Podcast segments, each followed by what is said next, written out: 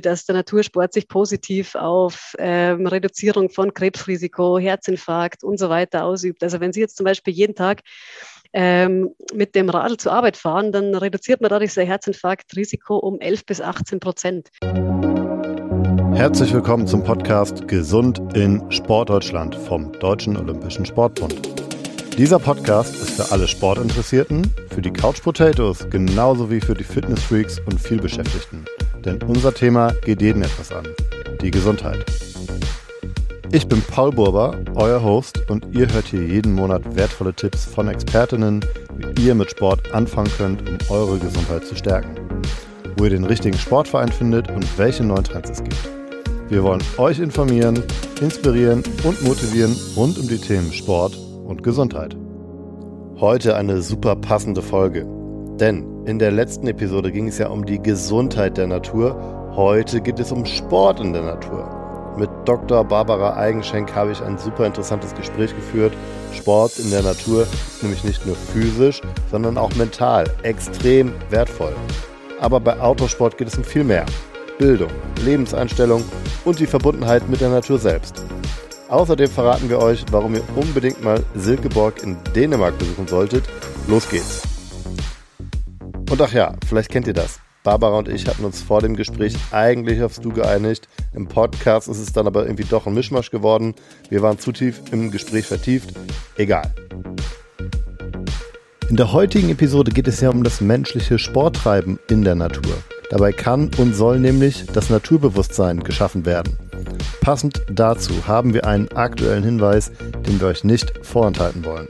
Und zwar möchte der DOSB, der Deutsche Olympische Sportbund, Sportvereine draußen stärker machen. Das heißt, dass Projekte mit Schwerpunkt für gesundheitsfördernde und nachhaltige Angebote im Freien gefördert werden sollen. Und genau dafür wurde Sport Out ins Leben gerufen. Sport Out wie Sport, Sport und Out OUT.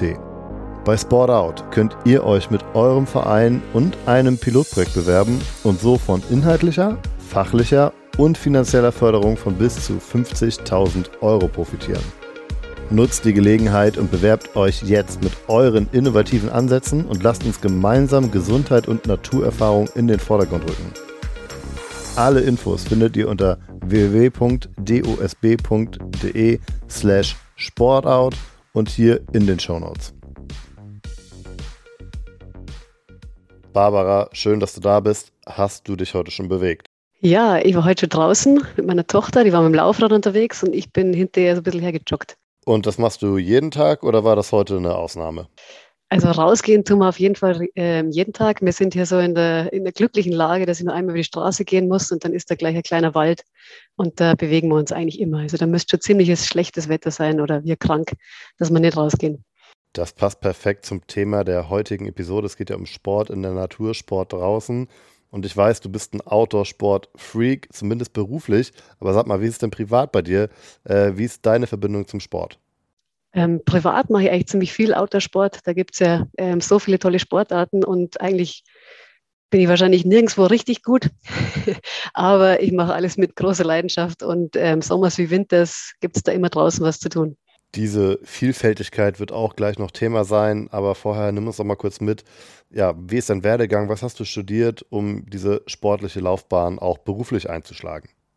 Ja, studiert habe ich Sportwissenschaft, wobei ich damals noch gar keine so richtig gute Idee gehabt habe, wo das äh, mich hinführen soll. Ähm, das Sportstudium selber ist ja so ziemlich breit angelegt und das ist irgendwie auch schön, weil man dadurch halt sehr viele verschiedene Sachen mitkriegt. Und nach dem Sportstudium selber ähm, habe ich dann an der Uni Bern promoviert und habe mich da auf den Bereich Sporttourismus verlegt. Und mittlerweile bin ich an der TU am Lehrstuhl für Sport und Gesundheitsdidaktik und habe mich jetzt eher wieder so ein bisschen Richtung ähm, Outdoor-Sport und Nachhaltigkeit verschoben nochmal und gebe da also ein bisschen Lehre im Bereich ähm, Bildung für nachhaltige Entwicklung. Bin aber wahrscheinlich nicht der, ähm, ja, der klassische Forscher, sondern betreue da eher sehr viele praxisorientierte ähm, Projekte, die sich auch alle um den Autosport drehen und das sind meistens so ja, EU-geförderte Erasmus-Projekte. EU ist ein gutes Stichwort. European Network of Outdoor Sports. Da bist du auch aktiv, kurz ENOS.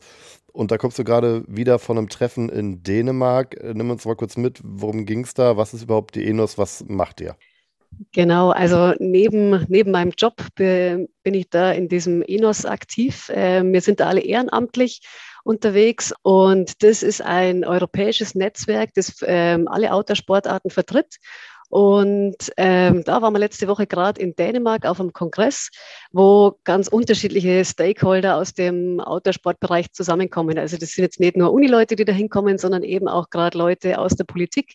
Ähm, von der EU-Kommission waren Vertreter anwesend und ähm, dann eben aber auch Gemeinden oder Vertreter von großen Sportverbänden und so weiter. Genau, und das war, das war sehr spannend, also vor allem auch ähm, zu sehen, wie, wie die Dänen den Outdoor-Sport sehen. Der ist da gerade so in der, ähm, ja, sehr viel höher aufgehängt, als er bei uns vielleicht manchmal den Stellenwert hat. Und das war wirklich sehr, sehr spannend. Also wir waren da in Silkeborg, die sich selber als des, äh, die Hauptstadt des Outdoor-Sports vermarkten. Und ich muss sagen, das tun sie ähm, nicht zu Unrecht. Also da wird sehr, sehr großer Stellenwert draufgelegt und eben also nicht in dem Sinne, dass da jetzt ähm, ja, das, den Fokus auf Leistungssport setzt, sondern eben vor allem, man will den Zugang zur Natur und zu Sport in der Natur für alle, für alle Leute, die da wohnen, ähm, ermöglichen und sieht das auch als, als Standortfaktor an.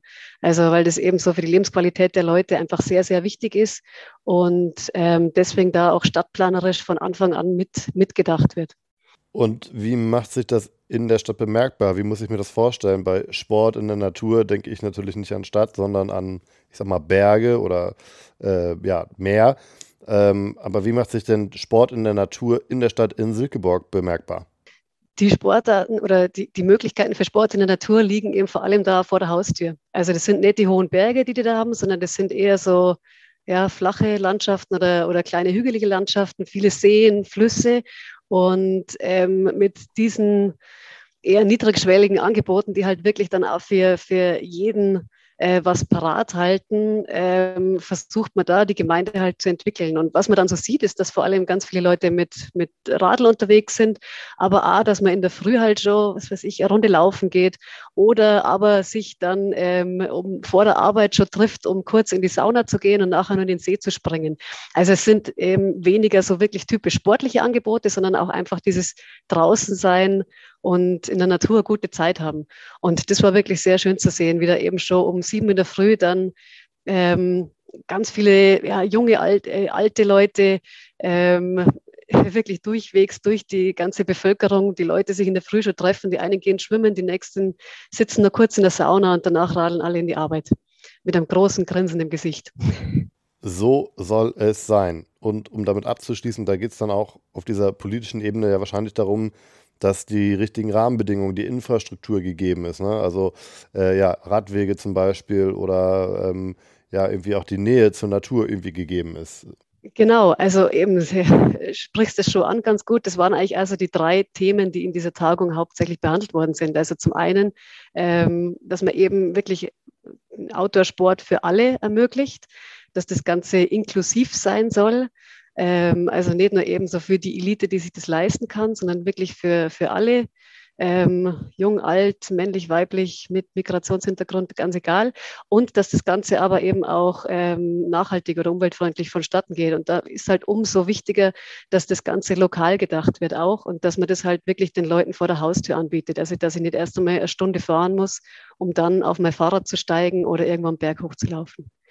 Genau. Und das versucht man eben bei dieser Tagung auch ähm, so aus den verschiedenen Bereichen oder aus den verschiedenen ähm, ja, Stakeholdern, die da zusammenkommen, ähm, gemeinsam zu entwickeln. Und es werden nach jeder Tagung werden ähm, so strategische Handlungsfelder entwickelt mit Handlungsempfehlungen, die dann auch an die politische Ebene kommuniziert werden. Also in dem Fall eben an die EU-Kommission. Und das war bei dieser Tagung eigentlich sehr schön zu sehen. Also die ganzen Teilnehmer haben gemeinsam ähm, in diesen drei Bereichen Handlungsfelder entwickelt und die sind dann sofort an die EU-Kommission ähm, übersendet worden, die sich dann bereits am nächsten Tag in der Früh wieder zurückgemeldet hat und ihr Statement dazu gegeben hat und, und eben auch sehr, sehr offen ist im Moment für solche Handlungsempfehlungen, die da entwickelt werden. Also ähm, auf europäischer Ebene ist ja gerade ähm, äh, ja, mit dem European Green Deal eigentlich, sage ich mal, offene Tür für solche Gespräche und äh, wir versuchen da auch von Seiten des Outdoor-Sports das eben mitzudenken. Also was, was ist jetzt eigentlich die Antwort des Outdoor-Sports auf diesen European Green Deal und was können wir von unserer Seite leisten, um die Entwicklung ja, mit, mitzugestalten, sodass jeder mitgenommen wird und sodass das Ganze halt eben auch nachhaltig vonstatten geht. Den Green Deal hast du gerade angesprochen. Nimm uns mal kurz mit, nur dass wir da auf dem gleichen Stand sind. Worum geht es da? Also insgesamt soll sich ja jetzt auf EU-Ebene, sage ich mal, viel äh, Richtung Nachhaltigkeit verschieben. Und ich möchte jetzt gar nicht zu sehr auf die einzelnen Ebenen mit eingehen, aber ganz, ganz wichtig bei solchen ähm, sagen wir, Transformationsprozessen hin zu mehr Nachhaltigkeit ist ja immer, dass man sich überlegt, wie wie schaffe ich es jetzt tatsächlich, da alle Leute mitzunehmen? Also es sind ja auch ganz, ganz viele Ängste dann im Raum, wenn man sagt, man muss jetzt halt insgesamt die, die ganze Gesellschaft auf mehr Grün und mehr nachhaltig umbauen. Ähm, allein, wenn man sich jetzt überlegt, ja, Energiepreise und so weiter. Also da ähm, sind natürlich auch ganz viele Ängste, ob man sich das leisten kann. Ähm, und, und in dem, der Hinsicht ist eben dann ganz wichtig, ähm, ja, dass man jeden Einzelnen mitnimmt, dass man den Leuten erklärt, was da passiert soll. Und ich denke, dass der Sport da eben auch ein ganz gutes Medium ist, um den Leuten ähm, zu erklären, dass das eben ähm, ja wirklich so eine Vision von, von gutem Leben sein soll, das halt dann eben auch für, für alle irgendwie positive Zukunft bereithält. Und deswegen überlegen wir uns natürlich auf der einen Seite, also was, was ja, kommt da auf uns zu als, als Sportler, also sei es mal jetzt durch Klimawandel und so weiter. Und auf der anderen Seite, wie können wir uns jetzt da anpassen und unseren Teil dazu beitragen, ähm, die Bewegung mitzutragen. Genau, und inwiefern kann da jetzt auch der Outdoor-Sport als, als an sich quasi ähm, einen Beitrag leisten, um, ja, um grünere Bewegung voranzubringen. Jetzt geht es hier gerade schon hin und her mit den Begrifflichkeiten. Outdoor-Sport, Sport in der Natur, Natursport. Ähm, vielleicht können wir das mal ganz kurz definieren, worum es auch dir bei deiner Arbeit geht. Darum geht es ja auch heute. Ähm, ich glaube, da spielt ja die Auseinandersetzung mit der Natur eine zentrale Rolle. Genau, also ich beschäftige mich im engeren Sinne eigentlich jetzt mit ähm, Natursport oder Outdoor-Sport. Das würde ich jetzt mal so gleichsetzen. Und da ist es eigentlich so, das Kernkriterium ist, dass man sich wirklich mit der Natur beschäftigen will, also dass die, ja, das Spiel mit den Elementen so das ist, was einen dabei reizt. Das kann natürlich ja einfach schöne Landschaft sein oder das, dass man irgendein ähm, einen Berghang mit die Ski runterfährt oder ähm, mit Wanderschuhen raufwandert, aber dass eben das, das Naturerlebnis irgendwie im Zentrum steht. Im Gegensatz dazu, wie bei anderen Sportarten, wo vielleicht eher äh, der Volleyball oder der Fußball im Zentrum des Interesses steht. Ähm, nichtsdestotrotz kann man natürlich jetzt bei mit dem Fußball und Volleyball genauso draußen in der Natur unterwegs sein und ich möchte es gar nicht das eine gegenüber das andere irgendwie ähm, sagen wir, ja, ausspielen, weil beides hat natürlich seine Vorteile. Und ähm, in unseren Studien beschäftigen wir uns aber einfach mal aus praktischem ähm, Interesse auch da, da äh, mit dem Natursport an sich, weil irgendwo muss man die Linie ziehen ähm, bei seinem Forschungsfeld. Aber jetzt zum Beispiel, wenn wir nochmal, wir haben ja gerade schon über Dänemark geredet, die Skandinavier, die haben da auch nochmal ganz anderes, andere Definition. Also für die ist Sport zum Beispiel immer so ein bisschen wettkampforientiert und die ähm, sprechen dann eher so über ähm, ja, äh, Freeluftkliff und über einfach das Draußensein in der Natur, ja. Und da, das schließt irgendwie in natürlicher Weise Bewegung mit ein. Aber die nehmen halt sowas auch wie draußen kochen und eben in die Sauna gehen und nachher in den See hüpfen. Also was wir jetzt mal vielleicht nicht als Sport bezeichnen würden, aber das gehört für die einfach genauso zu diesem Natursporterlebnis mit dazu. Kurze Auszeit und eine kleine Bitte an euch, die Gesund in Sportdeutschland Community. Wenn euch der Podcast gefällt, dann könnt ihr zwei Sachen unbedingt machen. Erstens, abonniert uns in eurem Podcast-Player. Und zweitens, lasst auch noch eine Bewertung da. Das würde uns wirklich super helfen und die Community noch wachsen lassen. Außerdem ist das hier ja keine Einbahnstraße. Auf Instagram fragen wir euch immer mal wieder, ob ihr Fragen an unsere Gästinnen habt, aber ich frage euch jetzt einfach mal hier und jetzt. Habt ihr ein Thema, was euch interessiert und wir im Podcast mal besprechen sollen? Schreibt uns einfach, wir sind super gespannt auf eure Vorschläge und jetzt geht's weiter. Sport in der Natur, das birgt offensichtlich super viele Potenziale, bringt aber auch Verantwortung mit sich. Wir wollen aber trotzdem mal ganz einfach starten äh, mit den Vorteilen von ja, Sport draußen, Bewegung draußen in der Natur. Äh, ich frage einfach mal ganz plump, warum ist frische Luft eigentlich so gesund? Also zumindest aus meiner Perspektive, ähm, ist es jetzt nicht unbedingt die frische Luft. Also die, die ist natürlich auch gut für uns. Aber ähm, was ganz, ganz wichtig ist, ähm, ist die Umgebung. Also ähm, wenn ich jetzt zum Beispiel irgendwo im Wald stehe oder auf einem See paddel, ähm, äh, dann habe ich eben die Benefits vor allem auch daher, dass ich, dass ich diese natürliche Umgebung habe, im Gegensatz dazu, wenn ich halt jetzt auf was weiß ich, in der Fußgängerzone in München spazieren gehe, wo ich mich ja auch bewegen würde, aber eben ganz andere ähm, räumliche Umgebungs Umgebungsfaktoren habe. Und dieses, also wir sprechen da halt so von Green and Blue Environments, ähm, die tragen halt ähm, sehr stark dazu bei, dass, ähm, ja, dass es Auswirkungen auf die, auf die mentale Gesundheit gibt. Ich persönlich merke das ja auch, wenn ich Sport mache draußen, ich fühle mich natürlich einerseits viel frischer, ähm, andererseits, und das kommt dazu, ja, so eine Art freie, also dieser ja, psychische Vorteil. Woran liegt das? Genau, also wie Sie schon sagen, ähm, physisch merkt man es ja irgendwie mehr direkt. Und da haben wir auch, also wir haben ja so äh, ähm, systematisches Review gemacht, wo wir wirklich ganz breit angelegt geschaut haben, was sind denn jetzt eigentlich die Benefits von dem Natursport. Und ähm, da haben wir 133 Studien gescannt und ähm, die physischen Sachen, die liegen natürlich erstmal, ähm, das hat jeder so auf dem Schirm. Und ähm, da gibt es ganz, ganz, ganz viele interessante Studien gegeben. Also zum Beispiel, dass der Natursport sich positiv auf ähm, Reduzierung von Krebsrisiko, Herzinfarkt und so weiter ausübt. Also wenn Sie jetzt zum Beispiel jeden Tag ähm, mit dem Radl zur Arbeit fahren, dann reduziert man dadurch sein Herzinfarktrisiko um 11 bis 18 Prozent. Also ähm, es rentiert sich auf jeden Fall, aber die meisten der Studien äh, die wir da gefunden haben, waren, haben sich tatsächlich mit mentaler Gesundheit beschäftigt. Und ähm, genau, und da gibt es auch ganz, ganz interessante Studien, zum Beispiel aus England, ähm, wo die dann auch das gegenüberstellen. Also mal rein ähm, physische Bewegung, aber mit ähm, unterschiedlichen Umgebungen. Und, und da gibt es sehr, sehr ähm, tolle Resultate, wo die zum Beispiel Leute auf einen Fahrradergometer gesetzt haben und die dann einfach eben verschiedene Bilder zeigen. Und man sieht dann, dass jemand, der ähm, ja, Waldumgebung gezeigt kriegt, äh, zum Beispiel Stresshormone schneller abbaut als jemand, dem da so Stadtumgebung gezeigt wird, ja. Und eben so Abbau von Stress, einfach positivere Gefühle, ja.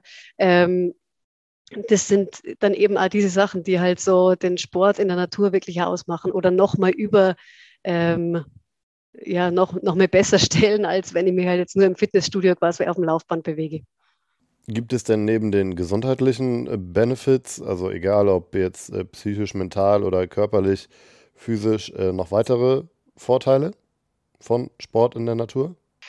Ähm, was wir neben diesen gesundheitlichen Sachen noch gefunden haben, und das wird einmal so ein bisschen vergessen, weil meistens fokussiert man sehr stark auf Gesundheit, das natürlich wichtig ist, aber ähm, nach den Studien, die sich um mentale Gesundheit dreht haben, war das das nächst größte, nächstgrößte Topf, den wir da ähm, gefunden haben, tatsächlich eben auch Bildungseffekte.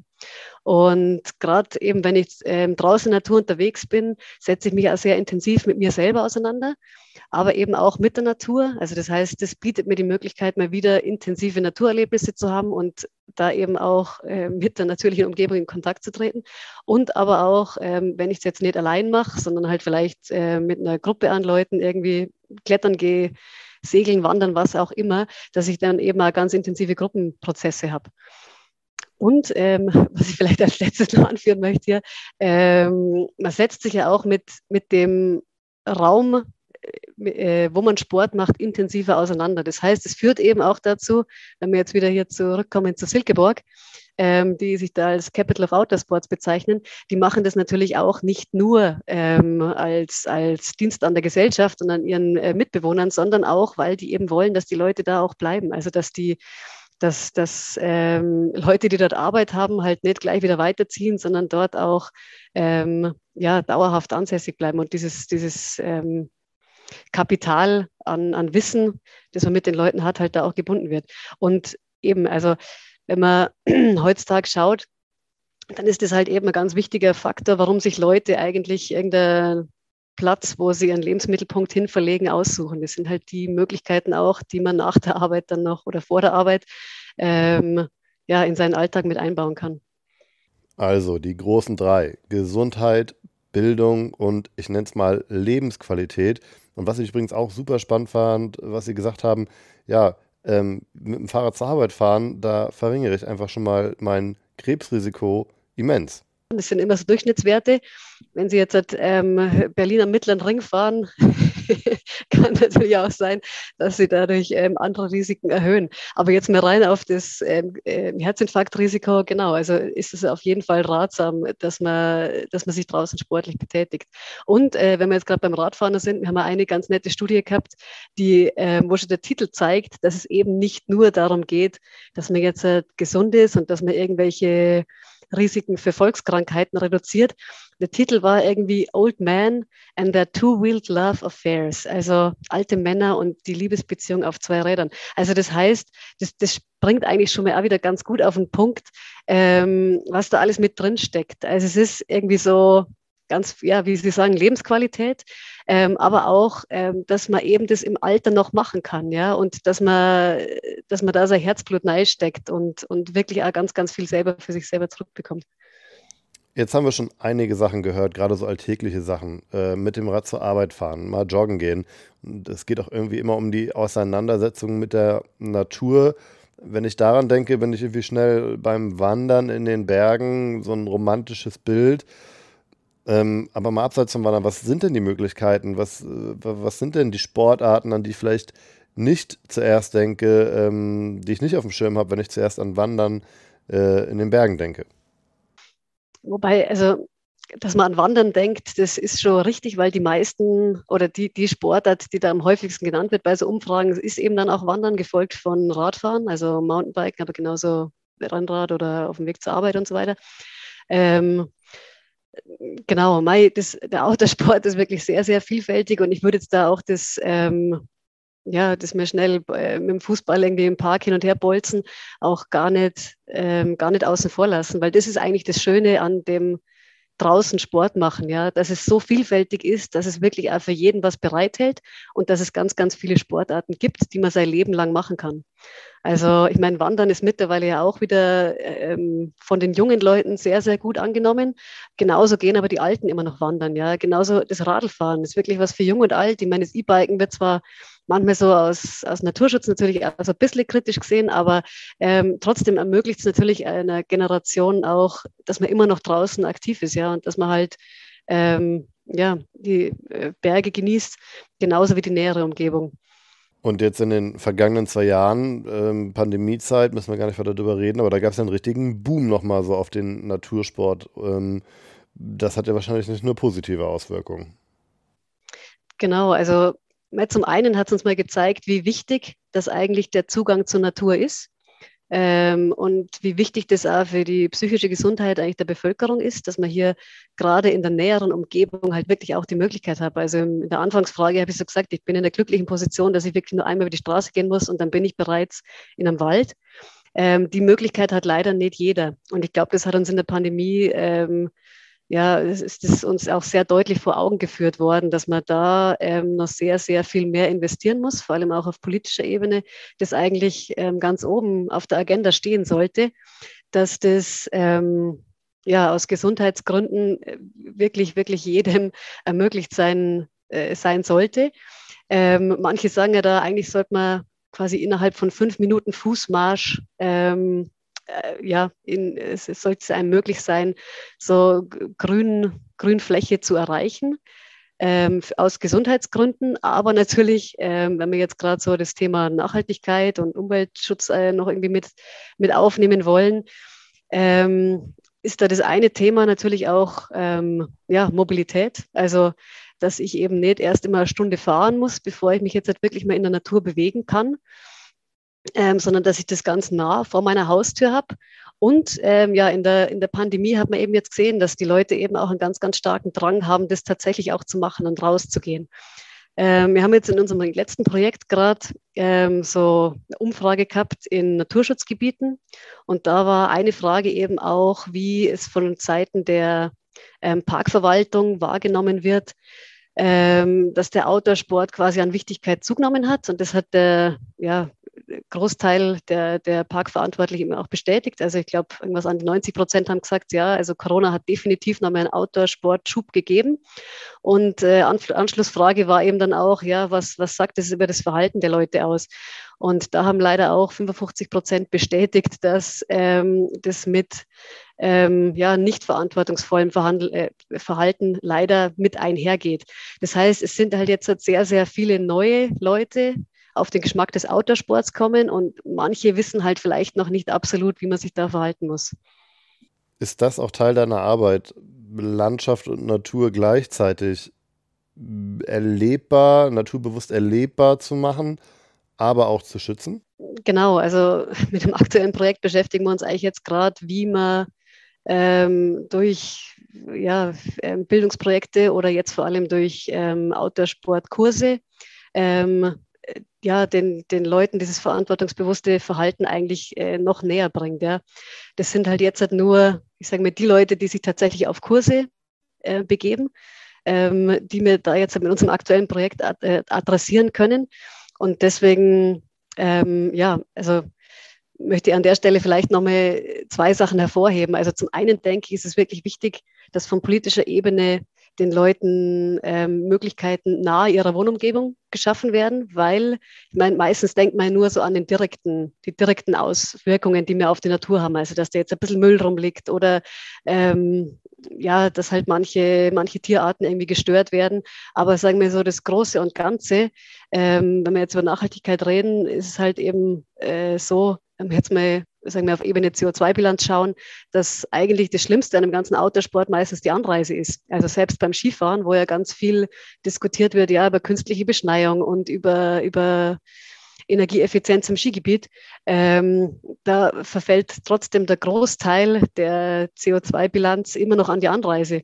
Das heißt, ähm, wenn ich es da schaffe, irgendwie auf öffentliche Verkehrsmittel umzusteigen oder eben mir Sportgelegenheiten nahe, vielleicht jetzt nicht gerade beim Skifahren, in dem Fall vielleicht ein schlechtes Beispiel, aber sagen wir Thema Mountainbiken oder so, wenn ich es schaffe, dass ich mir in meiner Wohnumgebung, in näherer Umgebung, wo ich gar nicht erst vielleicht in die öffentlichen Verkehrsmittel sogar steigen muss, sondern direkt mit dem Fahrrad losfahre, ähm, wenn ich das schaffe, dann habe ich schon in Sachen Nachhaltigkeit wirklich einen ganz, ganz großen Beitrag geleistet, ja.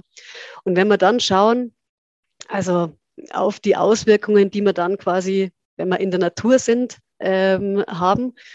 Ähm, ja, da würde ich einfach wirklich jedem Einzelnen gerne ans Herz, ans Herz legen, sich eben da auch ähm, entsprechend zu, zu informieren ähm, und sich quasi das, das Verhalten, das man an den Tag legen muss, eben auch, auch aneignen. Hervorragende Informationsquelle und Ergänzung zu diesem Thema ist natürlich unsere vorherige Podcast-Episode mit Dr. Tobias Hipp vom Deutschen Alpenverein. Da ging es auch genau das, wie verhalten wir uns eigentlich in der Natur, wie sollten wir uns verhalten. Und da ging es nicht nur um ja, äh, Mobilität, Anreise, natürlich auch Müll, sondern was mich da auch besonders nachhaltig äh, beeindruckt hat, es geht natürlich auch um Lärm. Ne? Also auch das hat natürlich Auswirkungen auf die Tierwelt in der Natur. Wir sind nur zu Gast. Ähm, und ja, das sei jedem ans Herz gelegt, sich diese Episode auch nochmal anzuhören, nachdem er die Episode hier mit Ihnen zu Ende gehört hat. Genau, unbedingt. Und ich meine, Thema Lärm ist ja auch sowas, was man meistens, ähm, wenn man darauf nicht sensibel ist, gar nicht so sehr am Schirm hat. Oder eben auch das ganz große Thema im Moment so ähm, im Morgengrauen oder in der Dämmerung noch schnell sich kurz bewegen. Hier in, München zum Beispiel ist es einfach sehr äh, modern gerade, dass man abends nach der Arbeit noch schnell auf Skitour geht, äh, wo ich sage, jetzt prinzipiell ja nichts dagegen spricht, aber man muss sich eben dann an die ausgewiesenen ähm, Routen auch tatsächlich halten, ja, weil ähm, Nacht, Dämmerung und Morgenzeit ist einfach für die Tiere da. Und gerade im Winter oder ähm, in so Zeiten, wo, ähm, ja, wo sie sich einen Partner suchen oder wo sie gerade auf, auf ganz wichtig Futtersuche sind, dann, ähm, wenn, wenn da zu viele Störwirkungen reinkommen, die uns erstmal gar nicht bewusst sind, ja, weil die Tiere sehen wir ja nicht. Das heißt, wenn wir nicht gerade irgendein fliehendes Reh sehen, dann kommen wir damit niemals in Kontakt und deswegen ist uns das auch gar nicht bewusst, dass wir da gerade irgendjemanden stören. Und ähm, genau, deswegen sollte man da wirklich sehr, sehr viel sensibler damit sein und sich sehr gut informieren, wo man tatsächlich unterwegs sein kann. Wir sind gestartet in Dänemark, in Silkeborg, um genauer zu sein, mit diesem sehr eher positiven Beispiel. Gibt es denn ähnliche Beispiele in Deutschland? Gibt es Städte in Deutschland, die es auch gut machen? wir haben noch ein bisschen Weg vor uns. Also wenn man jetzt mit Silkeborg vergleicht, sind wir definitiv noch nicht da, wo man schon sein müsste vielleicht. Aber ich würde es mir andersrum positiv sehen, dass ähm, wir auf jeden Fall von den räumlichen Umgebungen her oder von der räumlichen Umgebung schon ähm, auf jeden Fall ähnliches Potenzial haben und dass man in, in mancher ja, manchmal einfach nur noch so ein bisschen besser, sagen wir, Naturschutz und Sport zusammenarbeiten muss, Stadtentwicklung, da, damit wir wirklich auch dahin kommen, ähm, ja, wo, wo, denke ich mir, der Großteil hier auch hin will, weil die Leute wollen raus und die Leute wollen in der Natur sein und wollen sich bewegen und ähm, ich denke auch eben mit, mit Klimawandel und so weiter ähm, werden wir gar nicht drum herum kommen, dass wir uns um mehr Stadtgrün bemühen müssen. Und genau, ich glaube, ich möchte jetzt auch gar nicht zu sehr auf irgendwelche konkreten Beispiele eingehen, da kann man sich nur in die Nessel setzen. Sehr schön ins Positive gedreht. Das Potenzial ist da, die Chance ist groß, die sollten wir ergreifen. Also hier auch ein Aufruf an die Politik zum Beispiel, äh, da was zu machen. Barbara, wir neigen uns schon dem Ende zu. Schön, dass du da warst. Ähm, jetzt noch mal ganz kurz zu Enos, wenn ich mich da engagieren will, informieren will, äh, wo kann ich das machen? Wo kann ich mich über die Arbeit von Enos äh, informieren? Ähm, also über die Arbeit von ENAS kann man sich am besten auf der Webseite informieren, der European Network of Outdoor Sports. Und ansonsten, ähm, wenn es darum geht, selber sein Verhalten mal zu reflektieren und ob man da äh, wirklich konform unterwegs ist, dann einfach einmal auf den Seiten der Verbände schauen. Also, was weiß ich, bestes Beispiel Alpenverein, die haben da ganz, ganz viele super, äh, super Projekte oder ähm, Kommunikationskanäle, wo man einfach mal nur mit offenen Augen eigentlich äh, ja, ein bisschen, bisschen schauen muss. Also bis zu dem, dass eigentlich auf der Hütte auf, auf Bierdeckeln kommuniziert wird, auf was man draußen so zu achten muss. Also ich glaube, ähm, genau, wenn man da so ein bisschen mit offenen Augen ähm, durch die Welt streift, dann, dann wird man auch die, wird man auch merken, wie man sich zu verhalten hat. Also eben Infotafeln mal lesen. Ich habe das einmal nicht gemacht, weil wenn man eben los, wenn man loswandern will oder wenn man Radl losfahren will, dann ist man meistens, da sieht man zwar diese Infotafel, aber äh, meistens passiert es einem dann doch, dass jetzt losgeht, aber da hat man eigentlich schon äh, den ersten positiven Schritt gemacht, wenn man da ganz kurz drauf schaut und man schaut, wo sind eigentlich hier die Ruhezonen, genau, was, was für Tiere leben hier und wie soll ich mich verhalten verantwortungsbewusst und mit offenen Augen Sport in der Natur machen. Ein schönes Schlusswort. Barbara, vielen Dank, dass du da warst und ja, viel Spaß beim Sport in der Natur. Danke, dir auch. So, das war's mit Gesund in Sportdeutschland für heute. Ich hoffe, euch hat die Episode gefallen. Wenn das so ist, dann lasst gerne ein Like da und abonniert den Podcast. Vielleicht habt ihr auch etwas Interessantes erfahren oder gelernt. Dann teilt den Podcast gerne mit Freundinnen, Kolleginnen oder in der Familie. Wenn ihr Fragen, Anregungen oder Feedback habt, dann schreibt uns gerne über die sozialen Medien. Ihr findet uns überall unter @sportdeutschland. An dieser Stelle noch ein kleiner Disclaimer.